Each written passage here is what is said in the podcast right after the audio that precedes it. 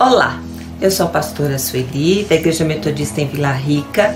Este é o meu marido Misael. Ele é professor na escola dominical.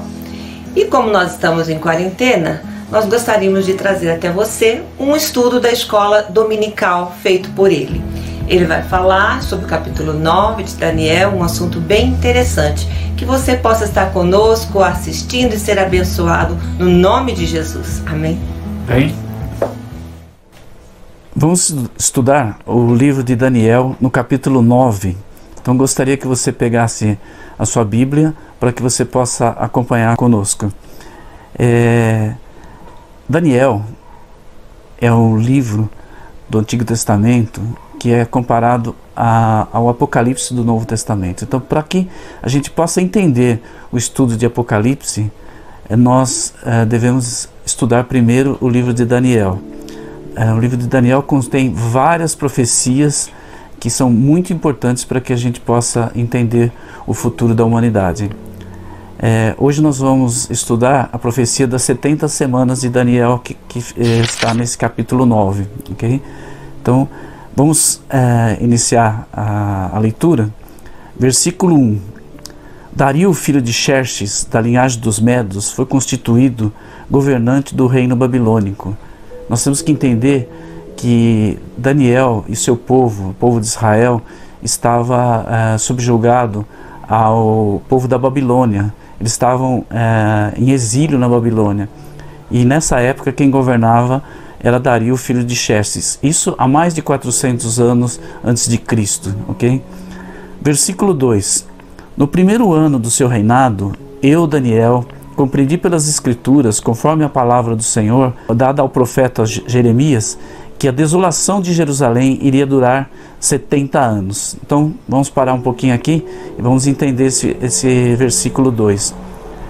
No primeiro ano do seu reinado, do, do reinado do, do Dario, né, eu, Daniel, que é quem escreve né, o livro, compreendi pelas Escrituras, então a gente já vê que é o seguinte, naquela época, Daniel tinha uma biblioteca. Ele também ele estudava muito, ele era um estudioso. E ele tinha o livro de Jeremias, ok? E é lá que ele viu, é, conforme a palavra do Senhor, dado ao profeta Jeremias, que a desolação de Jerusalém iria durar 70 anos. Então agora, vai lá, no livro de Jeremias, no capítulo 25, versículo 11.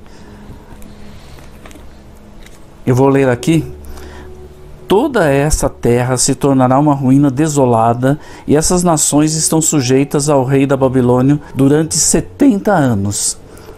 Então, nesse capítulo aqui, nesse versículo do capítulo 25 do, livro de Jeremias, nós vemos que já, era, já tinha uma profecia de que o povo judeu ficaria cativo do povo babilônico por 70 anos, ok? Então é exatamente aí que a gente, a gente consegue entender, começar a entender o que Daniel estava escrevendo. Agora lemos lá em Jeremias, um pouquinho mais à frente, Jeremias capítulo 29, versículo 10.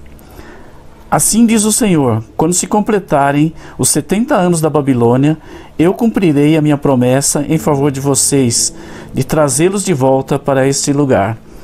Então, há uma profecia de que eles ficariam 70 anos cativos na Babilônia e também há uma profecia de que eles voltariam para o mesmo lugar, ou seja, para Jerusalém, onde estava todo destruído na época, né? e o templo abandonado, o povo espalhado, tudo cativo. Então já tinha uma promessa de que eles é, que esse tempo terminaria e que eles voltariam à terra deles. Então eles deveriam é, ficar 70 anos é, nesse, nesse, nesse exílio. Mas da onde que da onde que saiu isto que eles deveriam ficar 70 anos? Por que eles estão lá? Então vamos procurar lá em, em Levíticos 25, capítulo 25, versículo 3 ao 5. Durante seis anos semeiem as suas lavouras, aparem as suas vinhas e façam a colheita de suas plantações. Mas no sétimo ano a terra terá um sábado de descanso, um sábado dedicado ao Senhor. Não semeie as suas lavouras, nem apare as suas vinhas. Não colham o que crescer por si, nem colham as uvas das suas vinhas, que não serão podadas. A terra terá um ano de descanso. Bom, aí que começa toda a história do exílio do, do povo de Israel. Então eu vou, eu vou colocar aqui na, na lousa para vocês o seguinte: olha, eles deveriam trabalhar seis anos e descansar a terra um ano, certo? Então, a cada sete anos eles deveriam descansar um ano a terra, não plantar, não colher, ok? O que que o povo de Israel fez?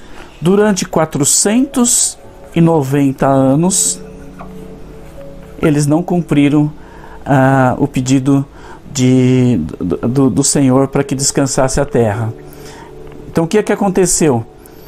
O Senhor fez uma cobrança de todos esses anos de uma vez só. Ele, ele cobrou, depois de 490 anos, ele cobrou exatamente esse ano que não foi descansado. Então vamos fazer a conta aqui, ó.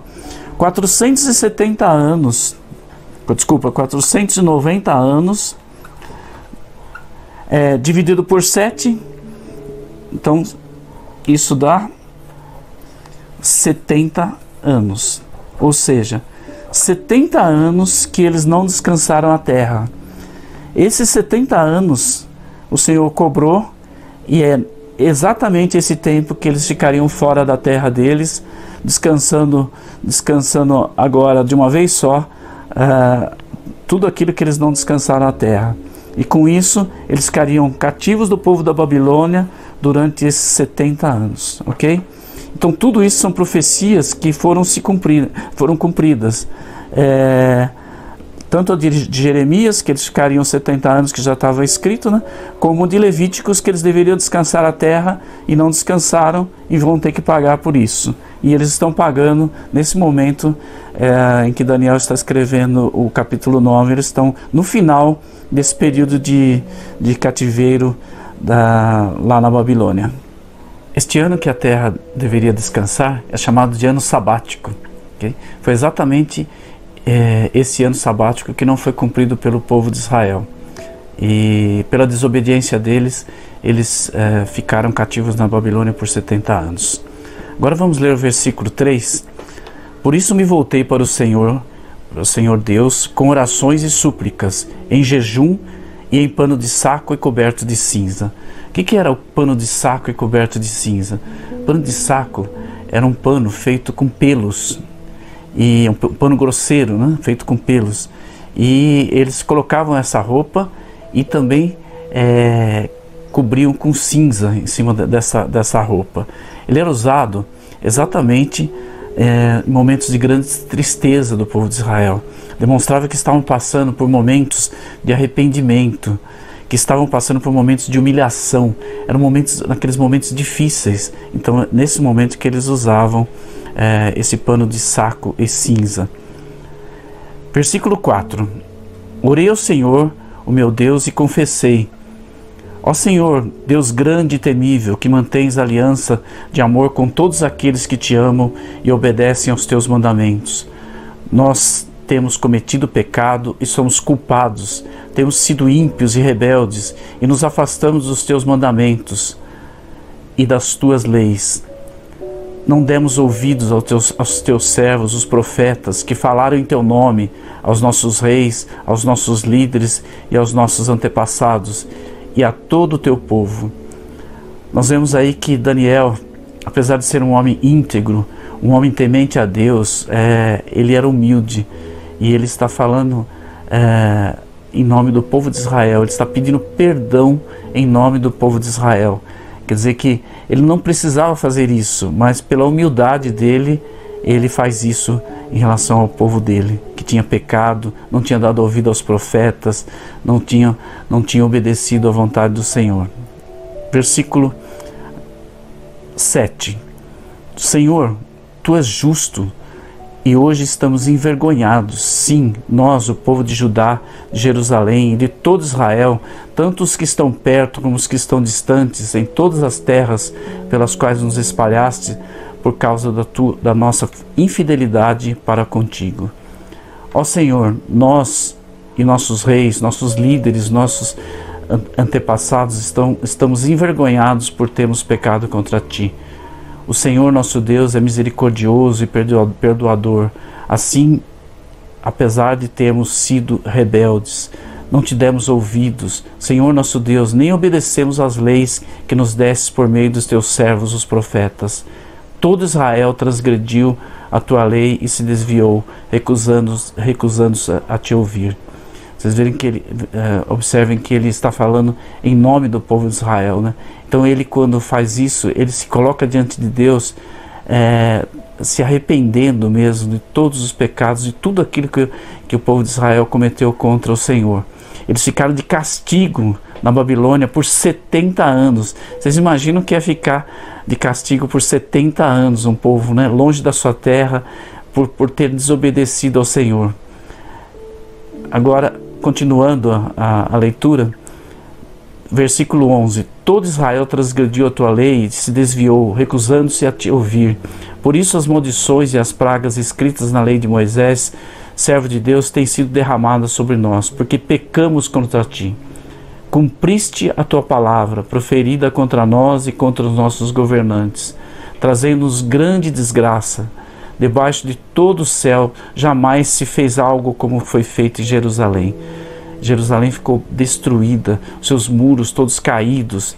É, ele precisava, Jerusalém precisava de uma reconstrução e Daniel já estava prevendo que eles tinham que voltar para a terra deles e eles precisavam fazer isso, né? Versículo 13.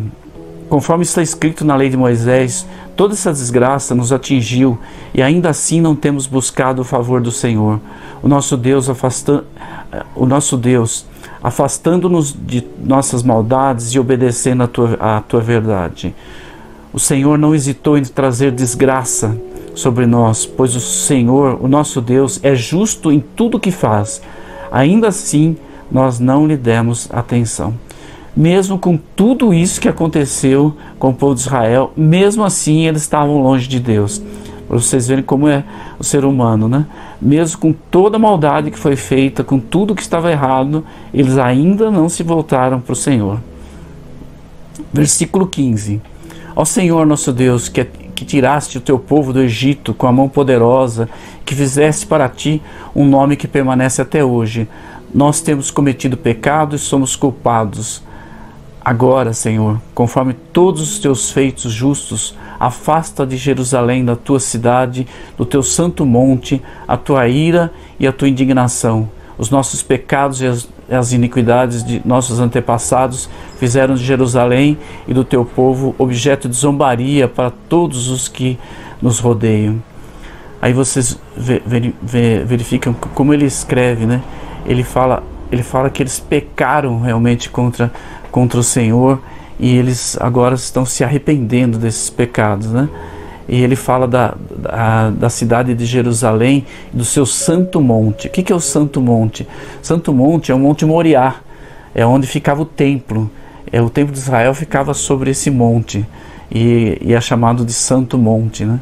E eles eles sabem que toda a ira do Senhor foi, foi derramada sobre eles por eles terem pecado, né? E agora eles são objeto de zombaria dos outros povos, que a terra deles está toda destruída e eles estão longe da terra deles. Né? Versículo 17. Essa é uma oração fantástica do, do, do de Daniel, é, que é uma lição para todos nós, né? onde ele expõe todo o pecado e ele se arrepende desse, de tudo que eles fizeram. Tá? Ouve, nosso Deus, as orações e as súplicas do seu servo por amor de ti, Senhor, olha com bondade para o teu santuário abandonado. Inclui os teus ouvidos, ó Deus, e ouve. Abre os teus olhos e vê a desolação da cidade que leva o teu nome. Não te fazemos pedidos por sermos justos, mas por causa da tua grande misericórdia. Aqui, Daniel é, coloca de uma forma maravilhosa. Ele, ele fala assim: é, não por causa das nossas obras, nós não merecemos nada, tá? mas por causa da tua grande misericórdia. Isso também vale para nós, né? Nós também não merecemos nada, mas pela misericórdia de Deus é que Ele nos perdoa e é que Ele nos limpa. Né? Versículo 19: Senhor, ouve, Senhor, perdoa, Senhor, vê e age. Por amor de ti, meu Deus, não te demores pois a tua cidade e o teu povo levam o teu nome. Aqui Daniel está assim, mais no final da sua oração, né? E ele já, ele já pede perdão mesmo pelo, por todos esses pecados e pede uh, rapidez para o Senhor para agir. Então ele, ele, ele fala o seguinte: vê e age. Por amor de ti, meu Deus, não te demores. Quer dizer, ele está dizendo assim: meu Deus, seja rápido. Nós estamos precisando de Ti. Nós somos pecadores, sim, mas nós pedimos perdão e pedimos para que o Senhor seja rápido para nos ouvir. Porque esse tempo de porque esses 70 anos estão no fim e eles estão ansiosos para voltar para a terra deles, né? Então é, é maravilhoso ver o que o Senhor é, é, pode fazer né, quando nós nos humilhamos né, perante a sua, a sua face. E é isso que, que Daniel fez. Ele era um, um servo que não precisava fazer isso, mas pela sua humildade, por ser humilde, ele faz essa oração pelo povo de Israel. E logo em seguida, nós vemos que o Senhor vai responder essa oração. A partir do versículo 20, é, o Senhor manda uma resposta à oração de Daniel. E exatamente nessa resposta é que ele é, envia a profecia das 70 semanas. Então, tudo se inicia agora a partir do versículo 20. Vamos lá. Enquanto eu estava falando e orando, confessando o meu pecado e o pecado de Israel, meu povo, e trazendo meu pedido ao Senhor, o meu Deus, em favor do seu santo monte, versículo 21. Enquanto eu ainda estava em oração, Gabriel, o homem que eu tinha visto na visão anterior, veio voando rapidamente para onde eu estava, à hora do sacrifício da tarde. Ele me instruiu e me disse: Daniel, agora vim para dar a você a percepção e o entendimento. Parando um pouquinho aqui, paramos no versículo 22, né? Nós podemos ver o seguinte: enquanto Daniel ainda estava orando, o Senhor já providenciou e mandou um anjo com a resposta à oração dele. Então, para vocês terem uma ideia de que de que Deus que nós temos, né? Muitas vezes a gente acha que as respostas demoram, né? Mas na verdade, Deus já está tomando providência para que tudo possa ser feito. E aqui Daniel recebe a resposta do Senhor mesmo antes de terminar a oração. Sabe? E a gente vê que ele mandou o anjo Gabriel. O anjo Gabriel, só para recordar, era aquele anjo que deu uma resposta maravilhosa a Zacarias. A esposa de Zacarias, Zacarias estavam orando para ter um filho, né? E o anjo Gabriel veio e trouxe essa resposta a Zacarias, dizendo que ele iria ter um filho, que era exatamente João Batista um, um dos mais importantes do Novo Testamento, precursor eh, de, de Jesus um pouco antes, né? E quem trouxe essa notícia foi o anjo Gabriel, o mesmo anjo que está trazendo a notícia para Daniel, da resposta à sua oração. E lembrando que o anjo Gabriel também trouxe é, a notícia para Maria, dizendo que ela iria ser mãe de Jesus, o Filho de Deus. Então, para vocês terem uma ideia de como é importante esse recado que eh, Daniel está recebendo do Senhor, trazido por um anjo que fica na presença do Senhor. Lá em Lucas, capítulo 1, versículo 19, diz que o anjo Gabriel é aquele que está sempre na presença do Senhor, é aquele que está sempre junto do Senhor. Vamos agora para o versículo eh, 23.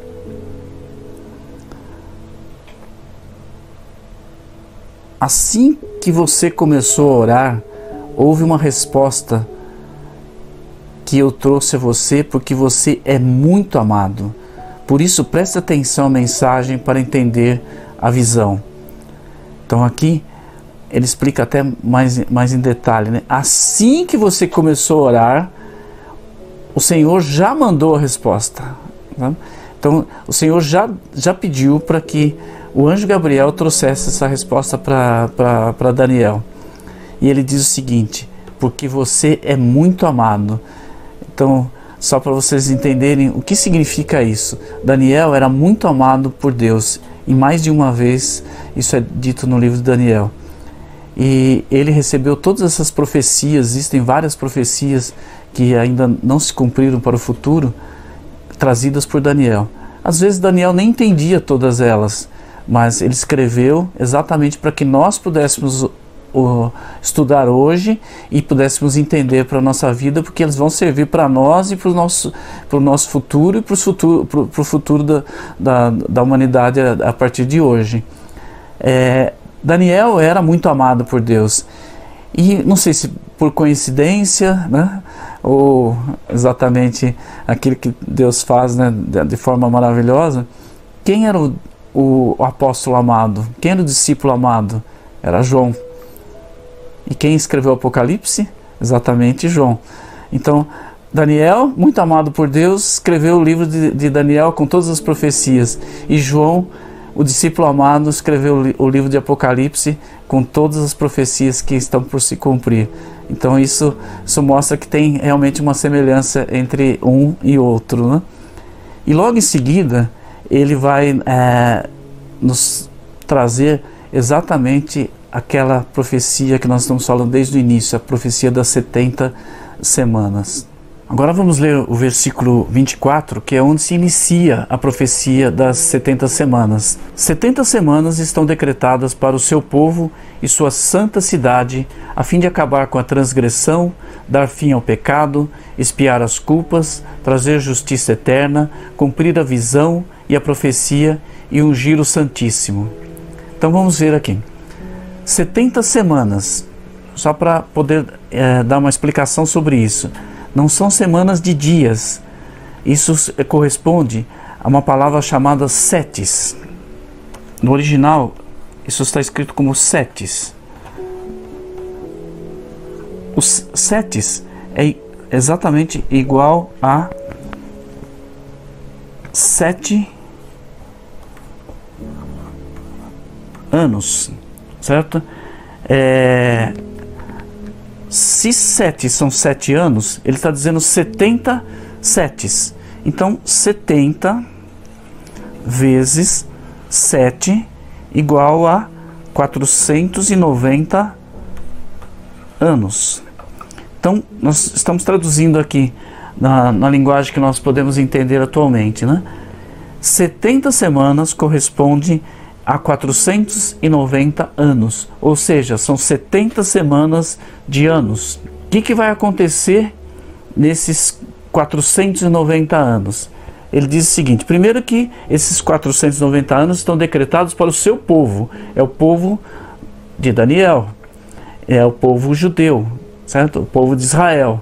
Então, eles têm 470, 490 anos para que cesse toda a transgressão, vai acabar com toda a transgressão, vai dar fim ao pecado, espiar as culpas, trazer a justiça eterna e cumprir a visão e a profecia e ungir o Santíssimo. Ou seja, onde vai se cumprir todo o plano de Deus para o povo de Israel. 490 anos então estão decretados ah, para esse povo, para que tudo isso venha acontecer. Então, minha pergunta para você é o seguinte: você acha que já cessou a transgressão? Nós vemos transgressão a todo momento, né? Então não, não cessou essa transgressão ainda. Nem o fim dos pecados, muito pelo contrário, hoje está se multiplicando os pecados, né? É, nem toda a culpa também foi apagada, que é a expiação. Sabe? Então nada disso ainda aconteceu. Então significa que essa profecia ainda não foi cumprida totalmente. Nós vamos entender isso. Isso vai se cumprir ainda no futuro. Mas você vai me dizer o seguinte: não estou entendendo nada. Se Daniel viveu lá 400 anos atrás, antes de Cristo, e já nós já passamos mais de dois mil anos depois de Cristo, e por que, que essa profecia não se cumpriu? Se são só 490 anos, né, já deveria ter, sido, já deveria ter é, se cumprido. É, isso que eu vou explicar é, para vocês daqui para frente. Então, só para só recordar. Então, não são semanas de dias, mas são semanas de anos. E 70 semanas de anos são corresponde exatamente ao número 490 anos. Agora vamos lá para o versículo 25. Saiba e entenda que a partir da promulgação do decreto que manda restaurar e reconstruir Jerusalém, até ungido, o príncipe, venha, haverá sete semanas e sessenta e duas semanas. Ela será reconstruída com ruas e muros, mas em tempos difíceis. Bom, aqui eu quero é, passar para vocês, podendo escrever aqui no quadro para que a gente possa entender a partir desse versículo 25 o que o Senhor quer dizer com essa profecia que ele mandou para Daniel. Então, vamos, vamos, vamos recordar aqui. É, saiba e entenda que a partir da promulgação do decreto que manda restaurar e reconstruir Jerusalém até o ungido. Bom, esse decreto que manda restaurar e reconstruir é, Jerusalém ele, ele foi é, dado no ano de 445 antes de Cristo. É, foi uma ordem dada por Ataxerxes a, a, a Neemias neste ano, exatamente no dia 14 de março de, de 445 a.C. Essa ordem foi dada e a profecia se inicia aqui. 445 antes, uh, anos antes de Cristo. E aí nós continuamos, continuando no versículo 25. É, até ungido. Quem é ungido? Ungido é Jesus. Tá? Ele foi ungido eh, como rei, como príncipe, como diz aqui no versículo, lá na entrada triunfal de Jerusalém. Naquele dia, ou seja, uma semana antes da sua morte, quando ele entrou pela porta dourada no muro de Jerusalém, a porta dourada era a porta que dava acesso a, a, a, ao templo, era a porta mais próxima do templo eh, de Jerusalém. Ele entrou em cima de um, de um jumentinho e lá todas as pessoas o proclamaram como rei, é, colocando seus mantos no, no, caminho, colocando as palmas, folhas de palmas, né? e ali ele foi proclamado como rei pelo povo. Uma semana depois, o mesmo povo acabou é, condenando ele à morte e ele foi morto. É, então vamos lá. 445 anos, quando, quando foi dada a ordem para reconstruir os muros e toda, toda Jerusalém, as ruas de Jerusalém, até ungido o príncipe. Então, esse, vamos escrever aqui ungido. Quem é ungido? Jesus. Certo? Aqui ele foi proclamado como rei. Quanto tempo passou para que é, ocorresse é, essa entrada triunfal de Jesus, de Jesus em Jerusalém? Se passaram, como diz aqui no versículo 25, sete semanas e 62 semanas. Então vamos lá. 7 mais 62 igual a 69 semanas. Como nós sabemos, não é semanas de, de, de dias, mas semanas de anos, né? Isso dá 483 anos. Então já se passaram nesse período 483 anos para que fosse cumprido parte da profecia, até ungido o príncipe, que é exatamente Jesus. Venha, haverá sete semanas e sessenta e duas semanas. Ela será reconstruída com ruas e muros, mas em tempos difíceis. Realmente foram tempos dificílimos para o povo de Israel, assim como continua sendo até hoje. Né? É, continuando no versículo 26, nós vamos ver o seguinte: Depois das 62 semanas, o ungido será morto e já não haverá lugar para ele. A cidade e o lugar santo serão destruídos pelo povo do governante que virá. O fim virá como uma inundação, guerras continuarão até o fim e desolações foram decretadas. Vamos esmiuçar esse versículo também. É que aqui tem que saber esmiuçar para que, que a gente possa entender, né? Depois das 62 semanas, olha aqui, 62 semanas, o que, que aconteceu? O ungido será morto. Aí exatamente a morte de Jesus, uma semana depois da entrada triunfal de Jesus em Jerusalém. ele é morto. E o que, que acontece depois?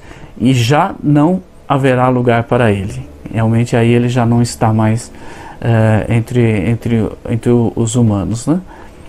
A cidade e o lugar santo serão destruídos pelo povo do governante que virá.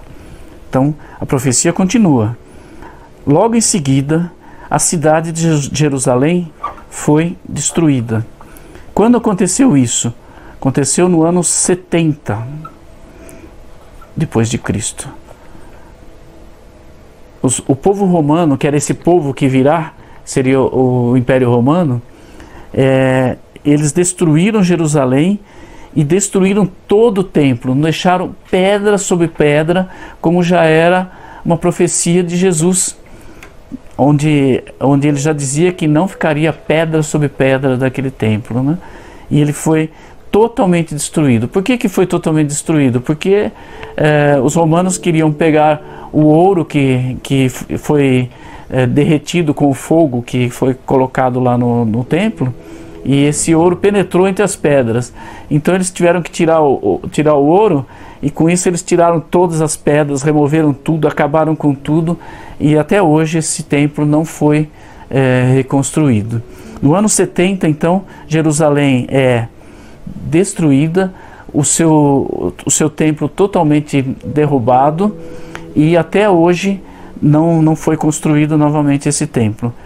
Mas de, desde o ano 70, o povo de Israel ficou longe da terra deles. Eles ficaram totalmente fora de lá.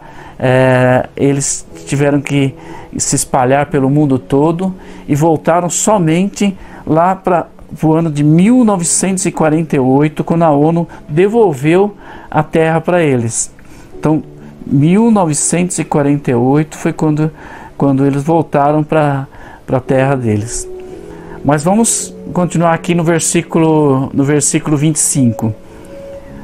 Nós já vimos que já foram cumpridos 483 anos da profecia, certo? É, muitas coisas aconteceram e aqui no final do versículo 26 ele diz o seguinte: o fim virá como uma inundação, ou seja, como algo muito forte, algo, algo, algo para derrubar mesmo, né? E guerras continuarão até o fim e desolações são decretadas. Que desolações são essas para o povo de Israel? Eles ficaram todo esse período aqui, ó, é, praticamente longe da terra deles. Então a terra ficou desolada. Quando eles voltaram, praticamente não tinha, não tinha, não tinha mais, mais nada de bom ali. A terra toda seca, tudo cheio de pedras, né? E como nós, como nós vemos aqui, guerras continuarão até o fim. Até hoje, vocês sabem que o povo de Israel está tendo, é, é, tem que se defender e já passou por várias guerras, várias, várias, vários problemas. É, e isso vai continuar até o fim. O que seria, o que seria exatamente esse, esse tempo tumultuado? Como diz aqui, o fim virá como uma inundação. É um tumulto, né? algo, algo muito forte. Exatamente a época dominada por Satanás tá? que é a época que ainda estamos vivendo. Satanás é que domina e tudo fica tumultuado. O mundo ele, ele, ele passa por muitas, muitas provas, muitas, muitas coisas ruins. Tá? E, e aí nós, nós vemos que essas, essa profecia ela está se cumprindo. Mas você vai me perguntar, e nós? Onde que nós estamos em tudo isso? Né? Tá? Nós estamos vivendo aqui nesse período alguma coisa aqui, ó, entre entre entre Jesus e até até a época que estamos vivendo, esse esse período aqui é chamado o período da igreja ou o período da graça. Esse período é, é o tempo que nós temos para nos voltarmos a Deus. Nós não temos nada a ver com essa profecia, porque essa profecia foi se cumprida, está se cumprindo para o povo de Israel, mas Deus deu um tempo para nós que não somos eh, judeus e para aqueles que creem em Jesus, para que tivesse esse tempo de graça, esse tempo de, de arrependimento, um tempo que nós pudéssemos ter, ter é, somente com Ele e podemos nos voltar para Ele? É, até que comece a se cumprir o restante dessa profecia. Bom, observe aqui: 483 anos, quantos anos faltam? Faltam sete anos para se cumprir essa profecia. Então são para se, se completar os 490 anos. E esses sete anos? Quando virá? É, esses sete anos ainda não não, não ocorreram. Não, essa profecia ainda não foi cumprida só por causa desses sete anos. Ou seja, é, se nós formos, formos é, falar com a linguagem da profecia, é, nós, nós vamos dizer que falta uma semana para que tudo, tudo se cumpra. Uma semana só. Como você se recorda, uma semana de anos que representa exatamente os sete anos, ok? É, vamos ver o que, que vai acontecer então daqui para frente. Vamos ler o versículo 27. Com muitos ele fará uma aliança que durará uma semana. No meio da semana ele dará fim ao sacrifício e à oferta e numa ala do templo será colocado o sacrilégio terrível, até que chegue sobre ele o fim que lhes, lhe está decretado. É, vamos também tentar entender esse, esse versículo 27. Com muitos ele fará uma aliança, mas ele quem? Então, aqui, é, estudando as outras profecias que nós temos, tanto no Novo Testamento como no Antigo Testamento, nós vamos entender que ele aqui é o anticristo, ok? Então o anticristo ele virá num, numa época futura. Ele ainda não apareceu. Nós ainda não, temos ele, ele, ele é, é, agindo entre nós.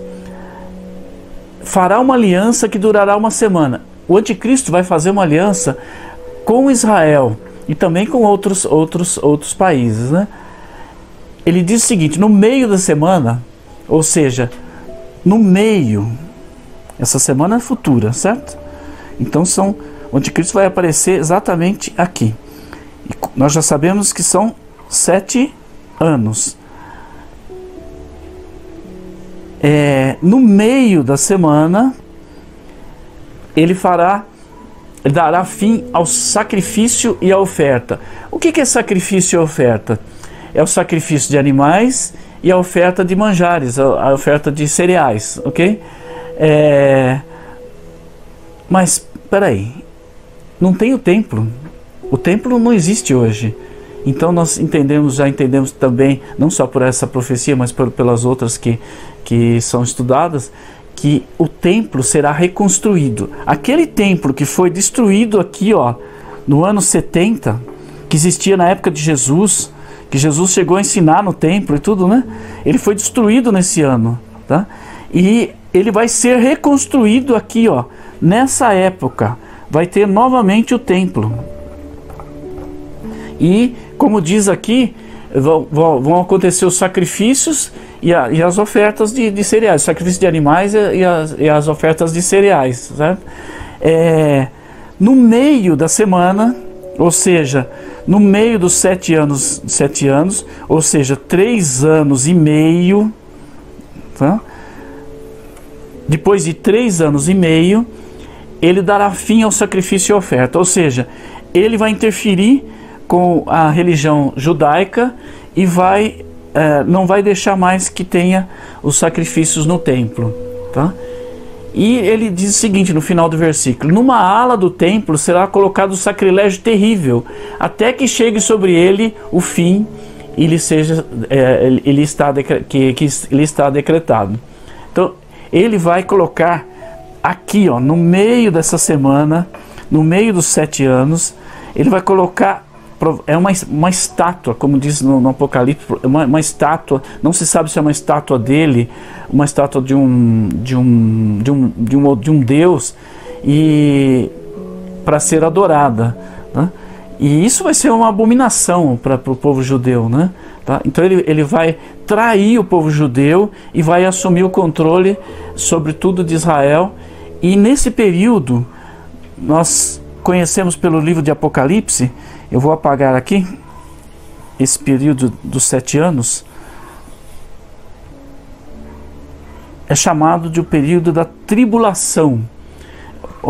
Muitos falam tribulação e grande tribulação. Tribulação é logo no início e depois a grande tribulação começa a partir do, da metade dos sete anos. Esse período da tribulação é exatamente quando o anticristo vai dominar. Ele vai dominar em tudo. Ele vai, é lá que vai ocorrer aquela marca da besta, né? Que a besta é o anticristo, né? É, ele vai colocar uma marca sobre a testa ou sobre, ou sobre as mãos, né?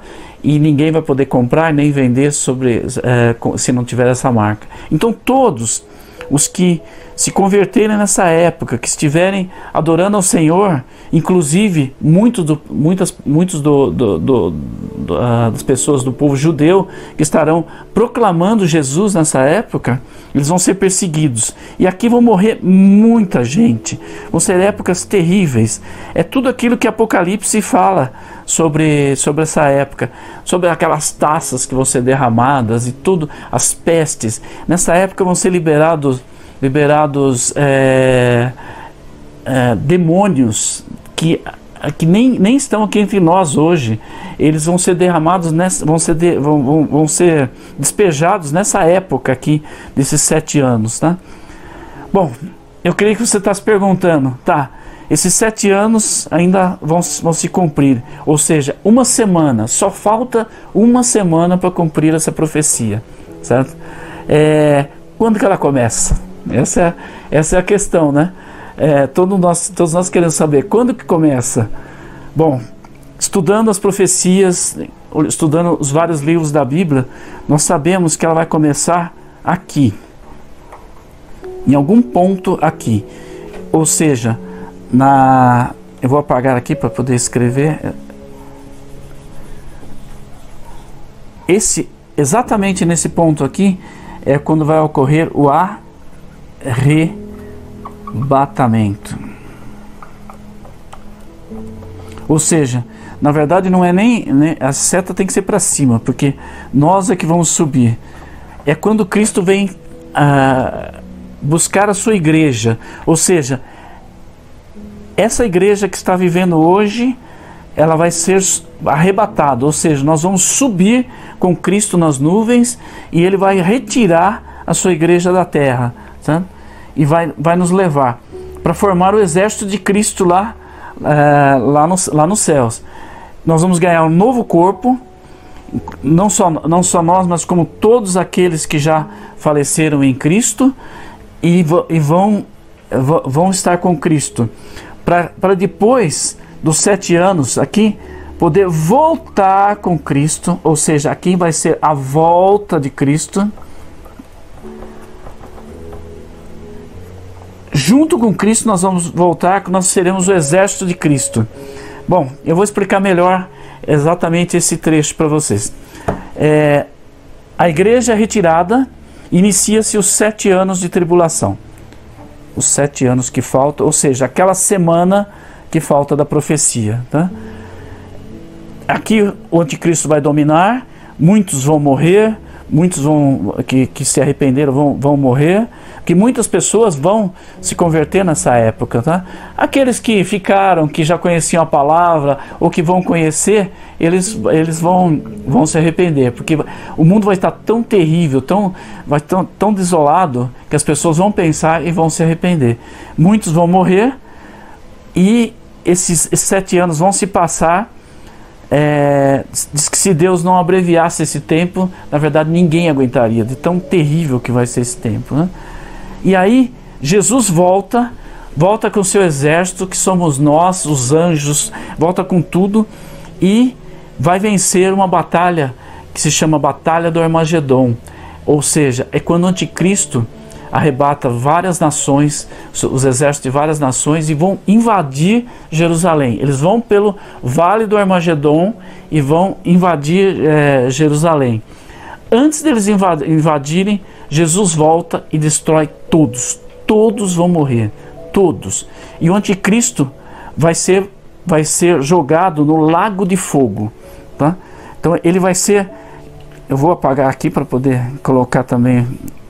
Ele vai ser vai ser jogado no lago de fogo. Mas o lago de fogo não tem ninguém. Exatamente, o anticristo e o falso profeta vão inaugurar o lago de fogo. Eles vão ser jogados no lago de fogo antes de Satanás. Tá? E antes de, de, de todas, todas as outras pessoas que, que irão para lá. O anticristo sai de cena, o falso profeta também, e inicia-se um período chamado milênio. Ou seja, mil anos onde Cristo vai é, reinar com aqueles que, que, que, estarão, que sobreviverão dessa época e também é, conosco que, que, estaremos com Ele. Tá? Então vão ser tempos maravilhosos onde Ele vai restaurar a terra e vai ser, vai ser algo muito bom. Satanás nessa época vai estar preso. Então, excelente, né? Não temos, não temos o, o, o inimigo e estamos com o, o, governo de Cristo sobre toda, toda a humanidade que estará presente nesse momento. Esses mil, esses mil anos terminam e acontece o julgamento final. Nesse, nesse, nesse trecho aqui acontece o julgamento do trono branco. E depois desse, desse julgamento, aqueles que são de Cristo continuarão para toda a sua eternidade com Ele, é, no estado eterno nos novos céus, nova terra, é, viverão eternamente com Ele. E aqueles que não são, aqueles que rejeitaram a Cristo, eles serão jogados no lago de fogo, juntamente com o anticristo que já está lá, o falso profeta, Satanás, que será também jogado na, no lago de fogo, todos aqueles que desobedeceram ao, ao Senhor, todos os demônios e a morte. Tá? Então, aí viverão eternamente, ou seja, a gente fala viverão, mas na verdade o, correto é falar que estarão mortos eternamente, ou seja, é, é, é exatamente essa é a morte eterna. Tá? Nós não temos uma palavra correta para definir, mas é exatamente podemos dizer que aí vai estar, vai estar acontecendo a morte eterna, aquilo que a Bíblia fala muito sobre isso, né? Tá? E a vida eterna com Jesus exatamente no, lá no Novos Céus e Nova Terra. Vou recordar um pouco aqui para a gente terminar, ok? Então, olha, 69 semanas cumpriram nesse período aqui, de 445 a.C.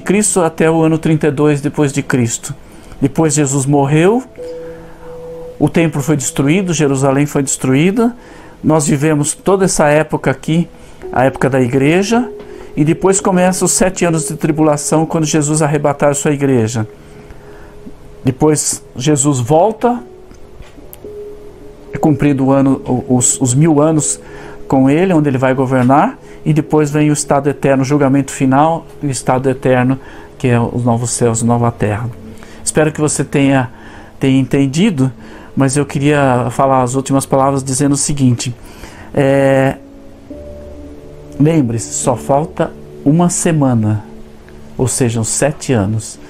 Quando vai se iniciar esses sete anos?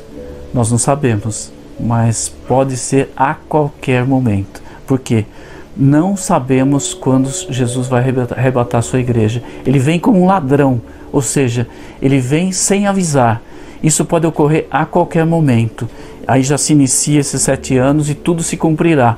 Então, nós temos esse tempo aqui para podermos nos arrepender. Aqueles que ainda não, não, não estão no caminho do Senhor podem agora é, se entregar ao Senhor e começar uma nova vida, estar preparado para subir com Jesus. Então, porque quem não estiver preparado vai ficar. Não importa se você frequenta uma igreja, mas não está nem aí com as coisas de Deus, não importa ah, se, se você já foi já, já foi de Cristo, mas está, está abandonando, mas abandonou o caminho do Senhor.